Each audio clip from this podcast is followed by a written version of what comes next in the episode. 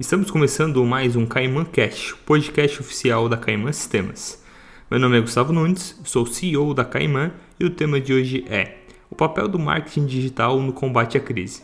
Para falar sobre o assunto e trazer várias dicas, chamamos Gilberto Lima, especialista em marketing digital e CEO da agência Câmara Digital. Bem-vindo, Gilberto.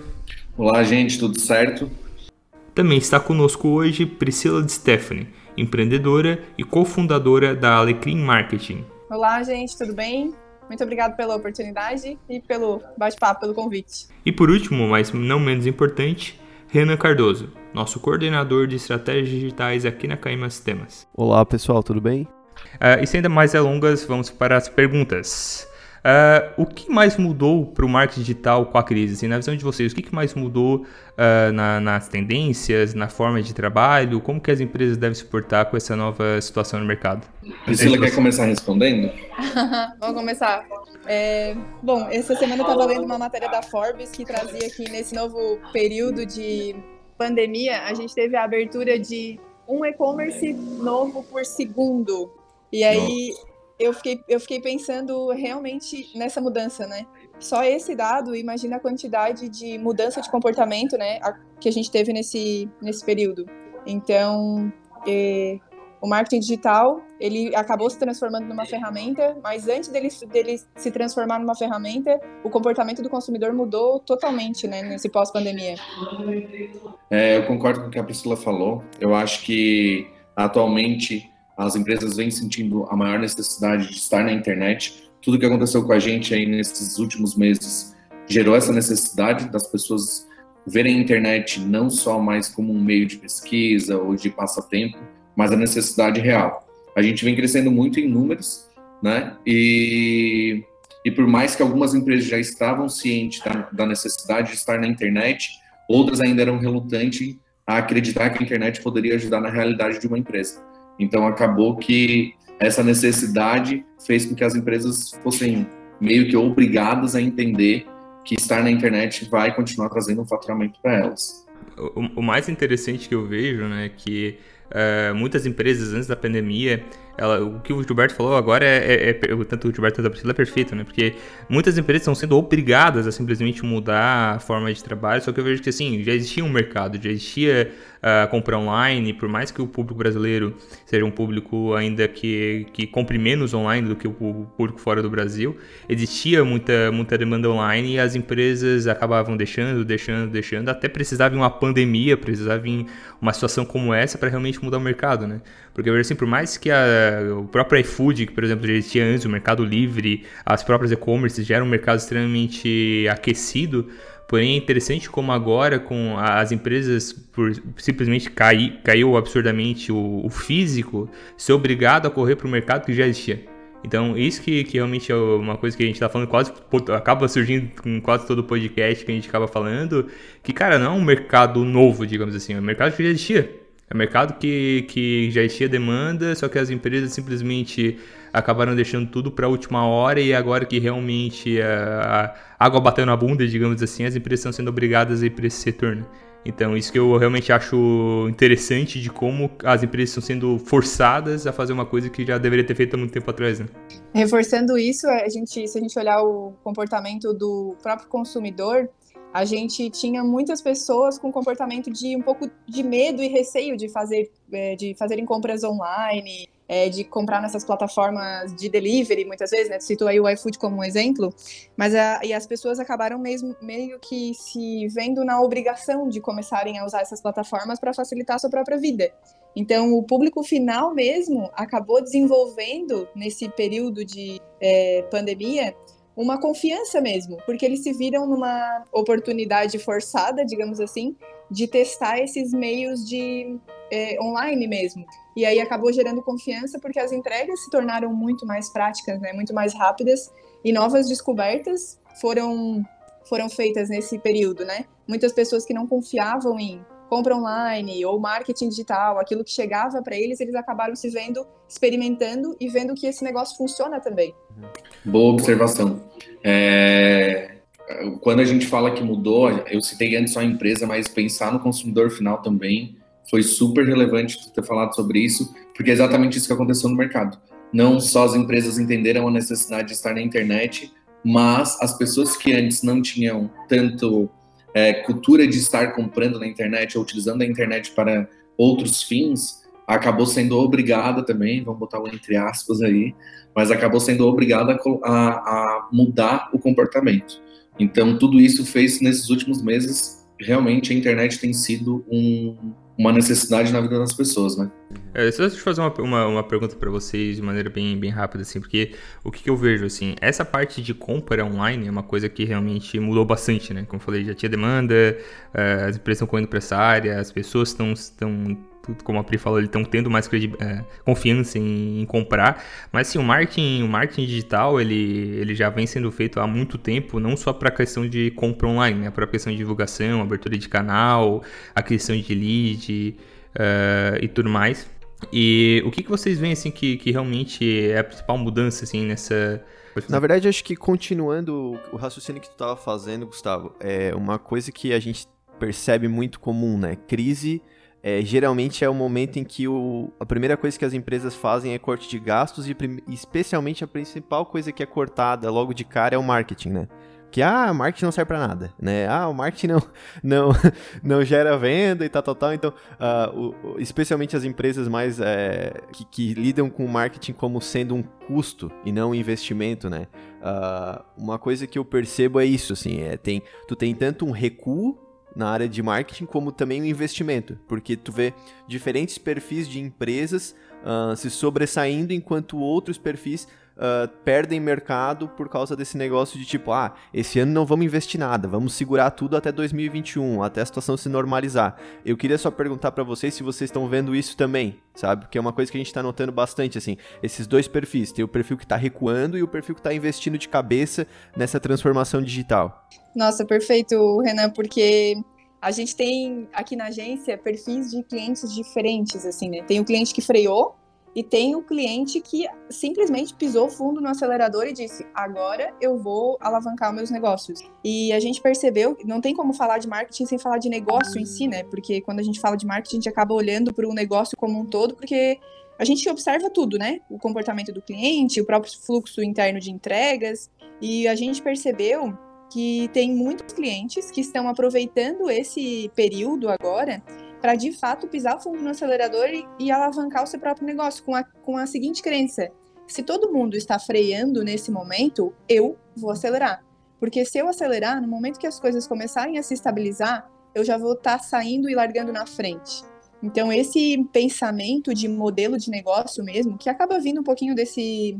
Acho que das próprias startups também, né? o, um dos livros, né, do Lean, ele traz isso, que é o quê? Enquanto está todo mundo recuando, acelera. Acelera no marketing, acelera na comunicação, melhora teus processos, observa o teu negócio e joga para frente. E a gente tem clientes que fizeram essa experiência e no momento, no período de crise, eles começaram a crescer. Tipo, a gente tem um cliente que teve um aumento de faturamento de 40% durante a pandemia. Então, já é um exemplo muito legal e, e que vale, assim, pensar mesmo, né? Poxa, será que realmente é a hora de parar ou é o momento de acelerar e olhar estrategicamente para um, a minha empresa, para o meu negócio, para a minha comunicação? Concordo 100%. Aqui aconteceu a mesma coisa. Tive cliente que preferiu dar uma segurada. Eu acho que no início assustou todo mundo, né? O pessoal deu uma, uma segurada, uma parada geral. E conforme as coisas foram acontecendo, alguns decidiram ficar ainda cautelosos na hora de investimento, mas outros aproveitaram a oportunidade. O que foi falado antes é extremamente é, verdadeiro. Eu sempre falei isso para os meus clientes. É, às vezes acontece alguma coisa, de ah, vamos entrar numa crise, o Brasil vai entrar em crise, agora a pandemia, e os clientes têm esse medo. A primeira coisa que eu falo é: bom, se tu está tendo esse medo, os concorrentes estão tendo o mesmo medo, e está na hora de tu ser diferente deles. Então, faz o inverso deles. Ao invés de parar, investe. E é como ela falou, é, na hora que voltar tudo, tu já tá um passo à frente para te ter resultado, vai ser muito mais fácil, a tua marca vai estar tá muito mais forte.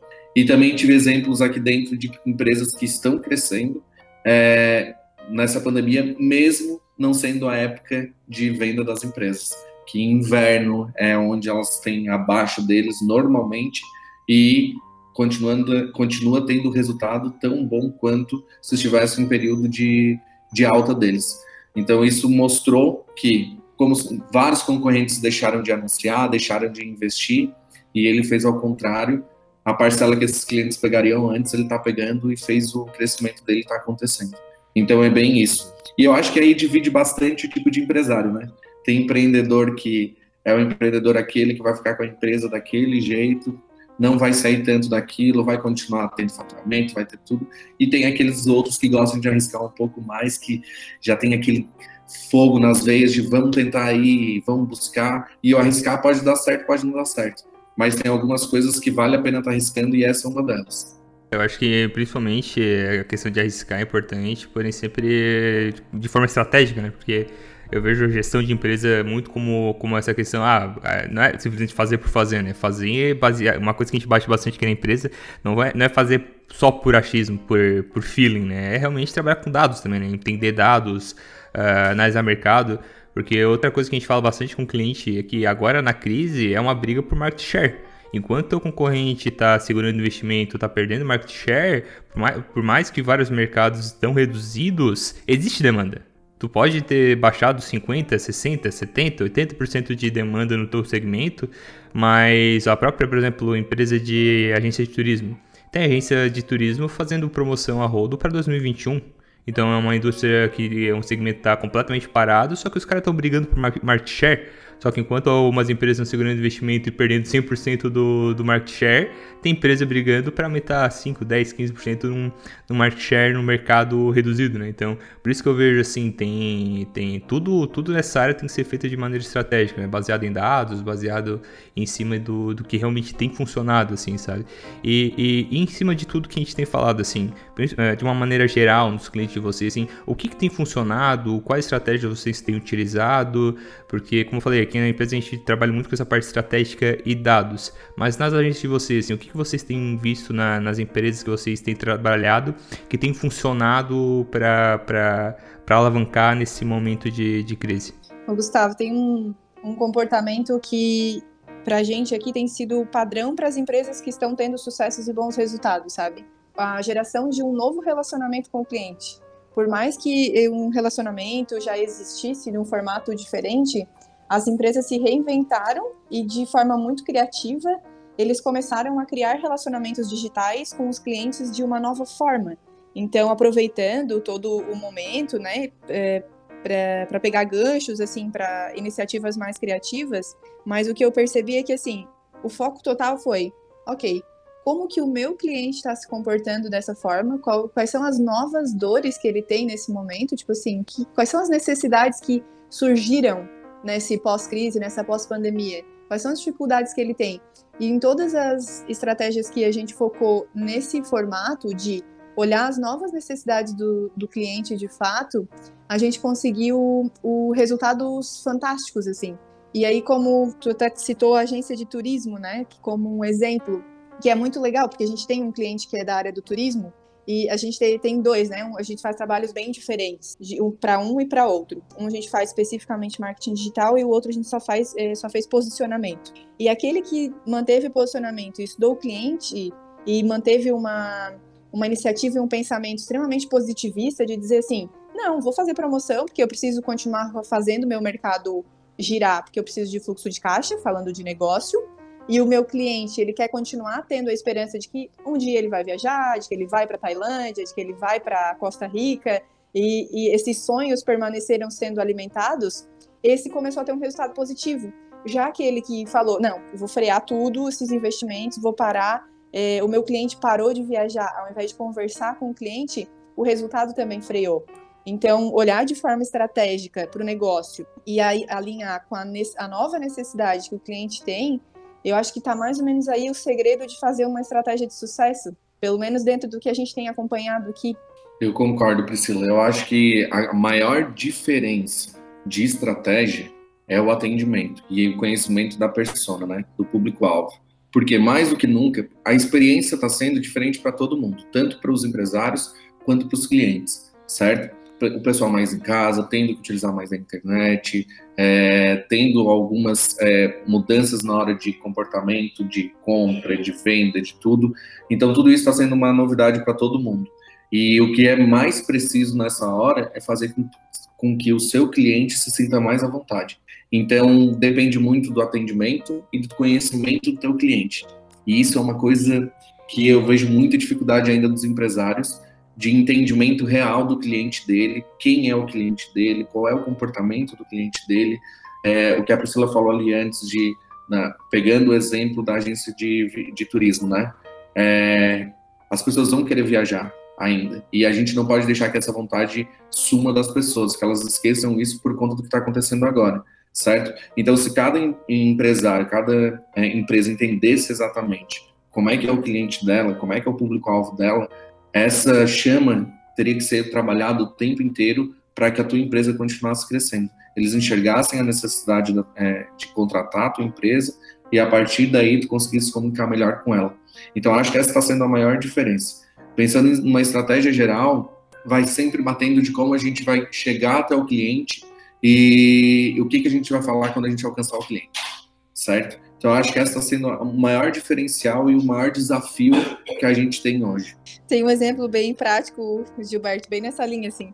É, tem gente que entra em contato com, conosco aqui na agência e daí fala assim, ah, olha só, eu tô procurando, me indicaram um trabalho de vocês, eu tô procurando, eu preciso fazer vídeo. Tá, daí, assim, eu, tá, mas vamos, vamos conversar, né, sobre isso. Para quem que é esse teu vídeo? O que que tu vai comunicar nesse teu vídeo? Que plataforma que tu vai usar para colocar é, para colocar esse teu vídeo no ar? E acima de tudo, para quem que tu vai produzir esse teu conteúdo, né? Ou para que que tu vai conduzir esse conteúdo? Então, é um exemplo super prático, mas que as pessoas têm muita dúvida hoje, né? Tipo assim, tá, preciso fazer alguma coisa, tenho que fazer um movimento, quero conversar com alguém que entende que pode me ajudar a gerar esse novo movimento no digital, porque eu preciso entrar nisso. E aí as pessoas vêm buscar é, de forma aleatória, né? Achando o que é o que pode ser bom para ela, porque talvez deu certo para outro, ou para um ou para outro, e aí eles deixam de olhar para a necessidade real mesmo. Ok, para que, que esse conteúdo vai ser criado? Para quem que ele vai ser criado? O que, que eu quero com, com tudo isso? Então, essa falta de clareza, de, de propósito, que é o que a gente chama mesmo, né? Que foi a palavra da moda do ano passado, é, ele continua permeando na necessidade das pessoas na hora que, que vão buscar um posicionamento de, de negócio mesmo. Porque as pessoas saem fazendo, saem executando ações, saem queimando dinheiro muitas vezes, porque e queimando caixa, e não param para fazer as perguntas essenciais de uma estratégia de marketing, assim. Então é algo que vale como exemplo. Não, e, e uma coisa também, assim, até ia comentar isso, sabe? A estratégia da moda.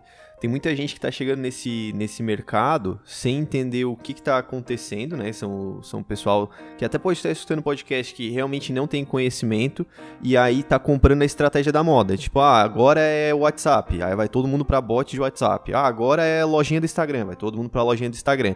A estratégia da pessoa vai estar tá relacionada sempre à, à necessidade ao público dela ao produto que ela está vendendo, ao serviço que ela está fazendo. Uh, e eu vejo muito isso, assim, acho que, especialmente falando de estratégia, uh, se você não trabalha nessa área, se você quer iniciar agora um trabalho de marketing digital, tem que ter um conhecimento prévio em relação ao comportamento da, do teu público-alvo e, e ao fluxo de onde, onde é que ele está para onde é que tu quer que ele chegue, né? Que é, é capturar esse, esse lead, é, ensinar ele sobre o teu produto e levar ele para compra, né? Porque senão, o que, que adianta a gente... É, meu cabeleireiro faz muito isso. Ele, ele vem falar comigo, ele sabe que eu trabalho com marketing digital e já ganho uma consultoria de graça toda a vida. Ele chega para mim e fala: "Não, porque eu tenho que bombar no Instagram e tal". Eu falei: "Cara, vamos lá. Onde é que tá, onde é que tá o teu público? Tu não faz corte masculino? Ele tá no Instagram? Porque o que eu vejo é que muita gente aparece ali por causa que ele tem um ponto de venda físico muito bem localizado. Então não era melhor, por exemplo, trabalhar com os clientes que ele já tem cadastrado no WhatsApp para fazer revenda? Entendeu? É aí que eu digo assim, questão estratégica tem que ser muito bem pensada. Não adianta sair pulando em cima de, ah, não, vou fazer, tenho que bombar no Instagram, vou gastar 300 pila por mês em anúncio. Não tem nem foco o anúncio, né? Tipo, ah, vai converter? Ah, no que, que é conversão? O que, que tem que fazer? Então, é, é realmente, o planejamento é 90% da, da estratégia de marketing. Gente, bem o que a Priscila e o Renan acabaram de falar é muito a realidade. E, Renan, um ponto que tu falou ali, e que eu acho legal a gente destacar para quem está ouvindo, é, a maioria dos, dos empresários, eu vou botar em 99%, tá? Sabe quem é o público deles. Mas quando pergunta, não sabe responder. E daí entra a parte também do, do especialista de marketing de conduzir essa conversa para que, pra que o, o cliente, que é o empresário, né, saiba como responder essa pergunta.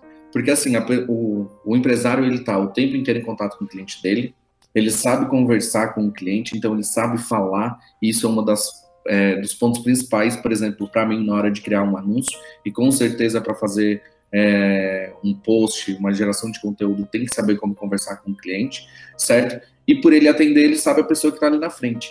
Então, quando eu pergunto para um cliente novo ou para algum cliente que eu dou consultoria, eu falo quem é o teu público? Ah, é todo mundo. Não, não é todo mundo. Pode até ser todo mundo. Mas quem é que sustenta a tua empresa? Quem é que faz o dinheiro girar? Quem é a pessoa que está sempre aqui comprando? Vai ter um perfil ali. Então, empresários, quando vocês estiverem é, atendendo o cliente de vocês, comecem a perceber se é mais homem, se é mais mulher, qual é mais ou menos a idade que vem, a classe da pessoa, o que, que ela gosta, com o que, que ela se identifica, quem é que te segue no Instagram, quem é que é, te chama mais no WhatsApp, é, o que, que eles comentam, sobre o que, que eles falam. Tudo isso são informações da onde tu vai começar a montar uma persona. Né? E essa persona é, vai ser o teu público-alvo, aonde quando você for investir em alguma coisa, você vai investir para essa pessoa, porque é ela que faz o teu giro aí. Conforme tu vai ganhando dinheiro em cima disso, aí sim, tu vai ampliando para as outras pessoas que têm também, que são teu público também, mas não são aquelas pessoas que sustentam a tua empresa. Até só um comentário adicional nessa parte, né? Porque muitos empresários têm essa dificuldade de entender o público-alvo. O que tu falou foi perfeito, assim. Muitos clientes a gente chegam aqui, ah, para quem tu vende? Para todo mundo. Só que quem que... A gente trabalha muito forte com a questão de engajamento, né? A partir do momento que tu vai trabalhar com uma comunicação, seja no Instagram, seja um site, seja no Facebook, se tu falar para todo mundo, digamos assim, pô, tu tá falando para mulher, para homem, para pessoal mais idoso, pessoal mais jovem, tudo numa comunicação só quem que vai engajar? Quem é que vai converter? Quem que vai, vai realmente ver que o teu produto é feito para ele? Ninguém. Porque tu não tá falando com ninguém, tu tá falando com todo mundo e ao mesmo tempo tu não tá falando com ninguém. Então, a partir do momento que o empresário separa a persona, entende, beleza, essa comunicação eu quero trabalhar com topo de funil, essa comunicação eu quero trabalhar com meio de funil e trabalha com uma comunicação assertiva, eu vejo que o próprio ROI do investimento, o próprio ROI do, do marketing, o retorno sobre investimento, acaba sendo mais, mais alto, acaba sendo mais assertivo. Porque tu realmente consegue engajar as pessoas. Eu vejo que essa é a maior dificuldade que os empresários costumam ter quando a gente fala de persona. É realmente entender que, cara, a persona ela é feita para trabalhar a comunicação, trabalhar a assertividade de engajamento, né? Uhum, exatamente isso, Gustavo. Tem algo bem, bem relevante também, que não só em entender a, a persona, né, o público e o cliente, que é a parte mais importante, mas é entender também que nas estratégias de marketing, por mais que a gente tenha domínio das informações, né, de onde está o público, que lugares que ele frequenta, que redes hoje, né, no digital que ele usa, é bem importante fazer teste e validação.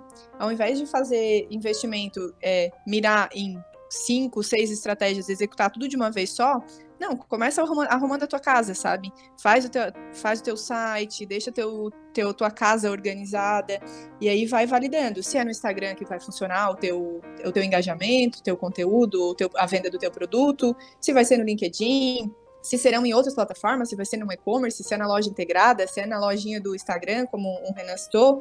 Então, fazer esse teste e validar mesmo com o público é que é a parte mais importante mesmo. Até para ti não para ti poder mensurar também com mais facilidade de onde vem o teu resultado de investimento em marketing e também para ti não ficar atorrando dinheiro, né? Então, acho que essa é uma parte super importante também na, na estratégia. Vou pegar a gancho aí do que a Priscila falou, que foi excelente, e dar um, um, uma dica aí. Que normalmente os clientes vêm a primeira pergunta que eles falam, tá, se eu investir tanto, quantos que eu vou ter de retorno?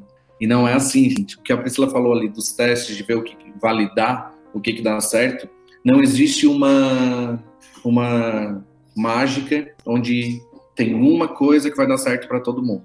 Né? Cada comportamento do consumidor é diferente, cada região é diferente, é, cada tipo de consumidor tem um, um comportamento diferente. Então, assim, é, tudo a gente que é especialista, a gente sabe mais ou menos o que, que funciona, mas a gente precisa colocar no ar e precisa ter uma resposta do cliente para entender o, com que ele se identifica melhor, né? Então, validar esses testes todas essas opções que já foi destacado aqui, é, é o que faz com que a experiência do usuário resulte num resultado para o nosso cliente.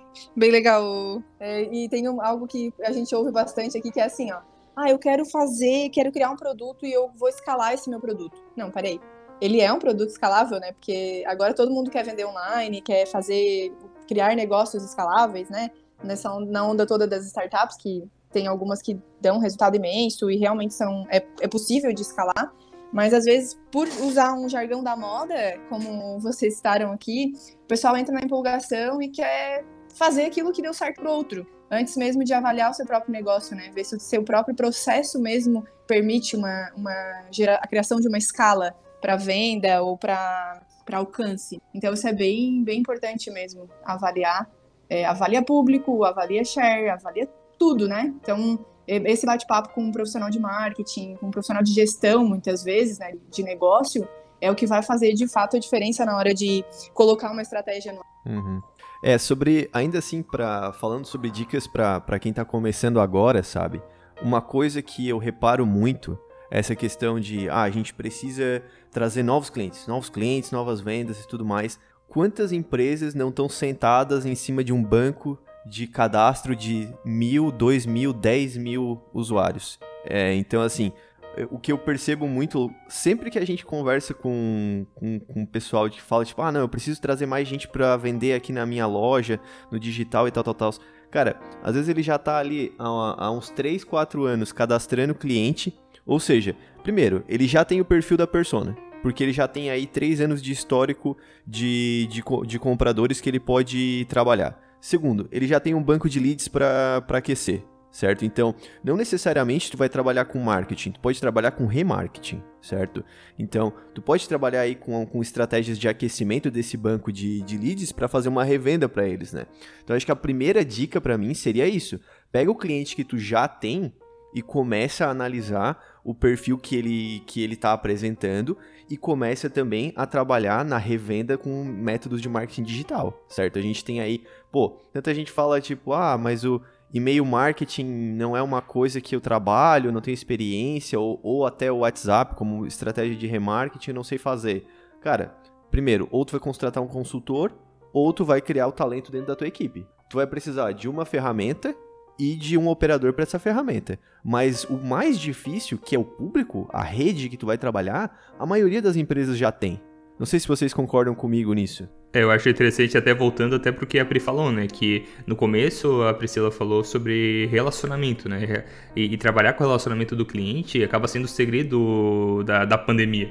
Porque o relacionamento vai desde o atendimento do que tu dá para os teus novos clientes, até como tu se relaciona com os teus atuais clientes que já passaram pela tua empresa. Porque é muito mais fácil tu converter um cliente que já conhece a tua empresa, que já, já comprou contigo, que confia na tua marca. É muito mais fácil, muito mais barato do que tu tá, tá tentando trazer novos né? Até a própria questão do exemplo do barbeiro, que o, o cabeleireiro que o, que o Renan deu como exemplo, é, é, é muito, muito fato. Pô, por que tu vai estar tá batalhando para correr atrás de novos tu tá sentado em cima de um, de um banco de, de dados que, de pessoas que realmente confiam na tua marca e gostam do teu trabalho? Né? E por isso que eu, que eu falo assim, ó, estratégia é tão importante, não é pegar simplesmente uma estratégia que nem uh, tanto a Priscila, tanto o Gilberto comentaram, ah, porque o meu, meu conhecido tá fazendo tal coisa. Não, cara, tipo, muitas vezes para a empresa A funciona, para a empresa B não funciona. Muitas vezes para a empresa A funciona e daqui a seis meses não funciona mais.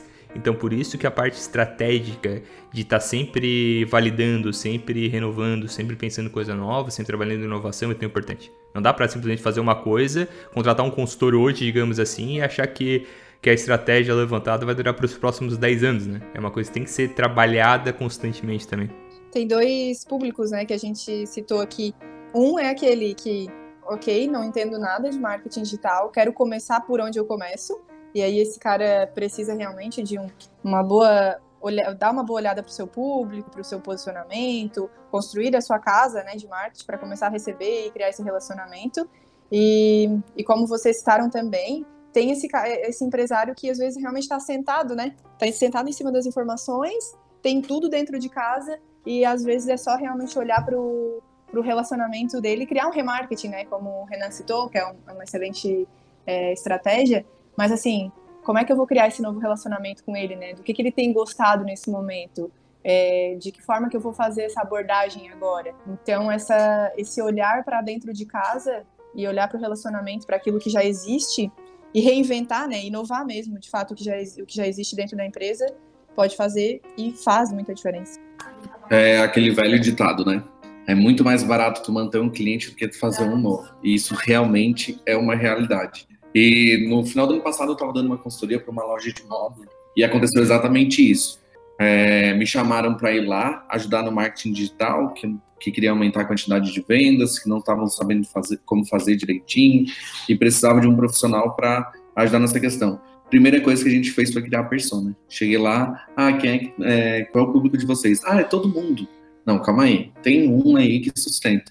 Então a gente foi analisando com detalhes tudo que era, que, que era feito dentro dessa loja e a gente encontrou vários ganchos de coisas que poderiam ser feitas. Um dos problemas também era a questão de atendimento online.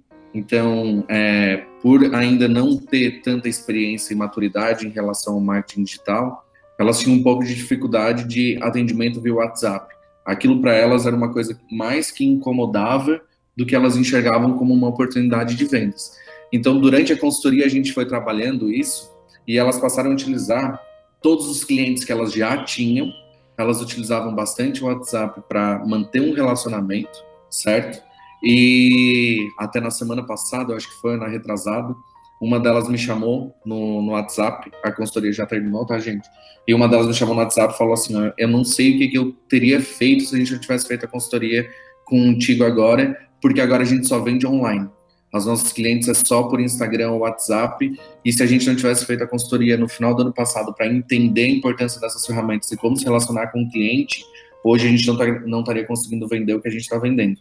E a preocupação delas era realmente diminuir muito a quantidade de, de, de vendas nesse período, né? Falando aí da questão que a gente está falando de roupa, as pessoas não estão saindo, então, é, naturalmente, diminuir a quantidade de vendas, né?